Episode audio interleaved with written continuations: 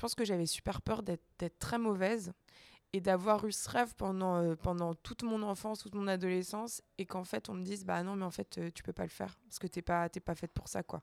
Donc j'avais, je préférais euh, ne pas savoir et ne pas le faire que de savoir et qu'en fait la réponse soit la réponse comme si on allait me donner une réponse en plus à ce moment-là mais je pense que enfin moi j'étais mon, mon, public le plus le plus rude quoi. Donc euh, donc quand j'ai commencé en fait j'ai pas arrêté de pleurer hein, de toute façon. Quand j'ai commencé à m'enregistrer je me disais mais c'est horrible. Enfin en fait je sais pas du tout chanter. Je suis pas du tout faite pour ça. C'est horrible. Les premiers concerts euh, ils me hantaient pendant des semaines en me disant mais mais en fait il y a des gens enfin en fait j'avais très peur qu'on finisse par se rendre compte que je que, que, que j'étais pas du tout chanteuse quoi. Donc euh, donc j'avais vraiment peur de ça même quand on a eu un tourneur.